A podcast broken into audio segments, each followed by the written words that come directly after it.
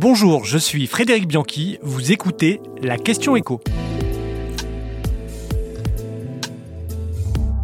La France va-t-elle encore rester le pays du vin? Les chiffres inquiètent tout le secteur viticole. Année après année, les Français boivent de moins en moins de vin. En 2022, les ventes de vin ont encore reculé de 2% en volume et de 3% en valeur, ce qui veut dire que les Français ont moins acheté et moins cher. Le déclin n'est pas nouveau. En 1970, un Français buvait en moyenne 120 litres de vin par an. L'année dernière, c'était 40 litres, soit trois fois moins. Mais la tendance de fond s'est accélérée ces dernières années, notamment sur le vin rouge dont les ventes se sont littéralement effondrées de 32% sur 10 ans.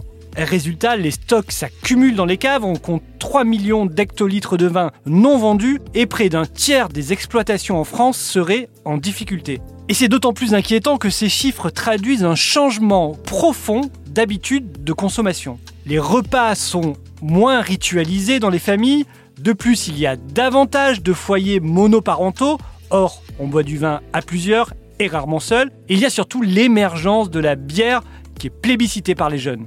En 2023, pour la première fois, les ventes de bière en grande distribution vont dépasser celles de vin, avec près de 30% du chiffre d'affaires du rayon.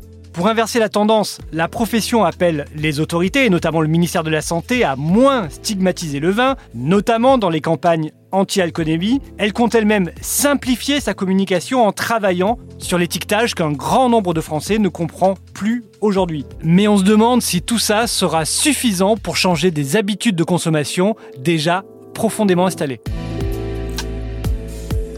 Vous venez d'écouter la Question Écho, le podcast quotidien pour répondre à toutes les questions que vous vous posez sur l'actualité économique.